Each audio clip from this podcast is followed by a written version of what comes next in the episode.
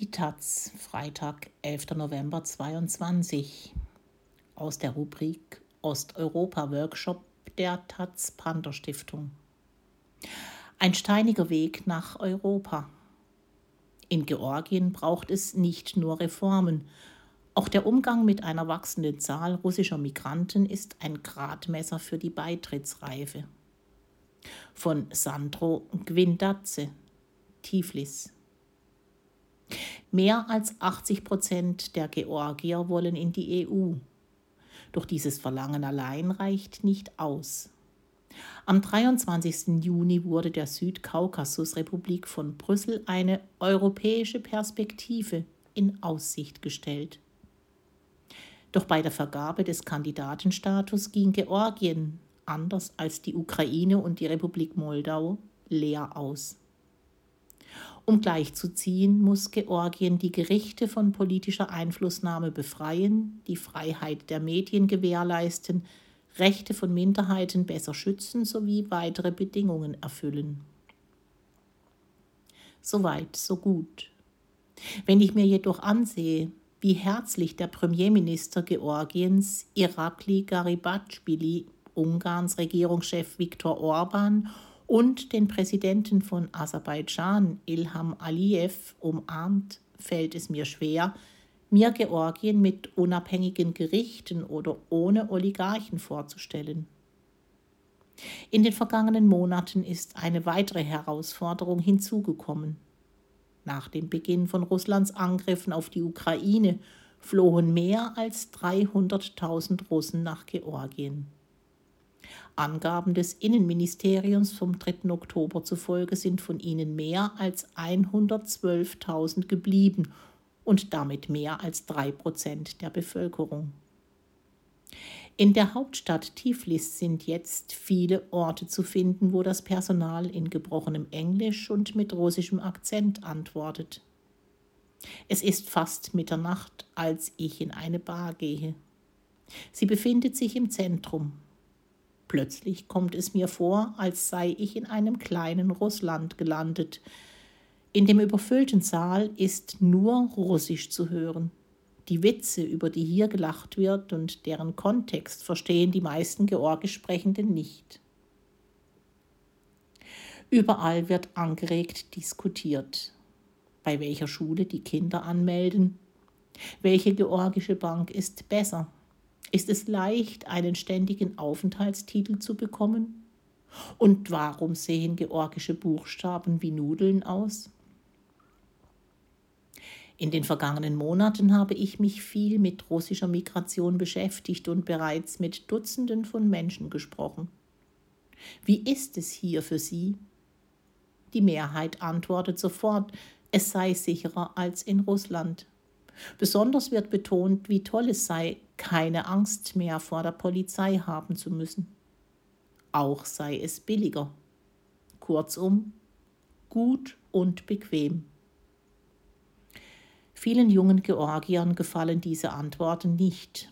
Sie wollen, dass die Russen eins wissen. Sie sind in Georgien nicht willkommen. In Tiflis sind überall an den Häuserwänden Slogans aufgetaucht. Russians go home ist dabei noch der harmloseste. Was denken die Russen, wenn sie solche Sprüche sehen? Meistens lautet die Antwort nichts oder ich weiß nicht. Seltener, ich verstehe das. Irgendwo dazwischen steht der 25-jährige Misha Kadyrov. Er betont, dass er kein Verwandter des tschetschenischen Präsidenten Ramsa Kadyrov sei. Vor zwei Jahren ist er bei den Kommunalwahlen in St. Petersburg angetreten und ergeht sich in langen Erklärungen über die starre Machtvertikale in Russland. Nun, wenn ich jetzt nach Moskau fahre und dort auf der Straße einen Banner hochhalte, komme ich ins Gefängnis. Ja, und dann? fragt er. Die meisten Migranten sind Georgien dankbar, dass sie bleiben dürfen. Doch wenn du länger mit ihnen sprichst, fällt dir auf, dass sie von demselben Gefühl der Ungerechtigkeit gequält werden wie Misha Kadyrov. Wenn mir jemand sagt, dass der Sturz von Präsident Wladimir Putin unrealistisch und eine harte Forderung sei, halte ich dagegen. Aber sie sind Bürger eines Landes, das Georgien 200 Jahre lang kolonialisiert, mit Krieg überzogen sowie 20 Prozent seines Territoriums besetzt hat. Und Georgien daran hindert, eine Demokratie aufzubauen. Was ist daran so schwer zu verstehen? In der Regel kommt diese Reaktion unerwartet. Dann gibt mein Gegenüber zu, sich mit den Einheimischen noch nicht unterhalten zu haben. Meine Schlussfolgerung ist, dass weder die lokale Bevölkerung noch die russischen Migranten zum Dialog bereit sind. Sie haben zu viel Angst voreinander.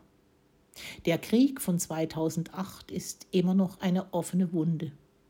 Putins Angriff auf die Ukraine hat bei den meisten Georgiern einen posttraumatischen Schock ausgelöst. Im Sommer 2020 hat die US-Organisation International Republican Institute in Georgien eine Umfrage durchgeführt. Die Frage lautete, welches Land ist für Sie politisch und wirtschaftlich die größte Bedrohung 82 bzw. 70 Prozent nannten Russland. Dennoch ist die georgische Regierung zufrieden. Neulich gab Ministerpräsident Irakli Garibashvili bekannt, dass das Land ein beispielloses Wirtschaftswachstum von 10,2 Prozent vorzuweisen habe. Allerdings vergaß er zu erwähnen, dass die Reichen wohl einfach noch reicher und die Armen noch ärmer werden. Die Mieten in Tiflis sind mittlerweile fast um das Dreifache gestiegen, weshalb viele auswärtige Studierende ihre Ausbildung dort nicht fortsetzen können. Georgien steht jetzt vor einer neuen Herausforderung. Der Weg, den das Land eingeschlagen hat, erfordert nicht nur Reformen und eine Harmonisierung der Gesetzgebung, sondern auch ein Bewusstsein für die eigene Identität und bestimmte Werte. Ich habe mich noch nicht festgelegt, was es für mich persönlich bedeutet, Europäer zu sein. Aber ich weiß, was es nicht bedeutet, will heißen, inwieweit wir uns auch für die Menschenrechte russischer Migranten einsetzen, wird zeigen, ob wir bereit sind, ein vollwertiger Teil Europas zu sein. Ja, die Grenze zu Russland wurde aus wirtschaftlichen Gründen nicht geschlossen. Ja, viele in Georgien empfinden Angst und Wut gegenüber russischen Migranten. Doch ungeachtet dessen ist deren körperliche Unversehrtheit nicht bedroht. Das ist zumindest ein Anfang. Und das ist richtig so. Georgien bestraft die Russen nicht für die Fehler ihrer Regierung. Ich hoffe sehr, dass die EU die Georgier nicht für deren Fehler bestraft. Falls doch, werden die vielen kleinen Russlands in Georgien zu einem großen werden.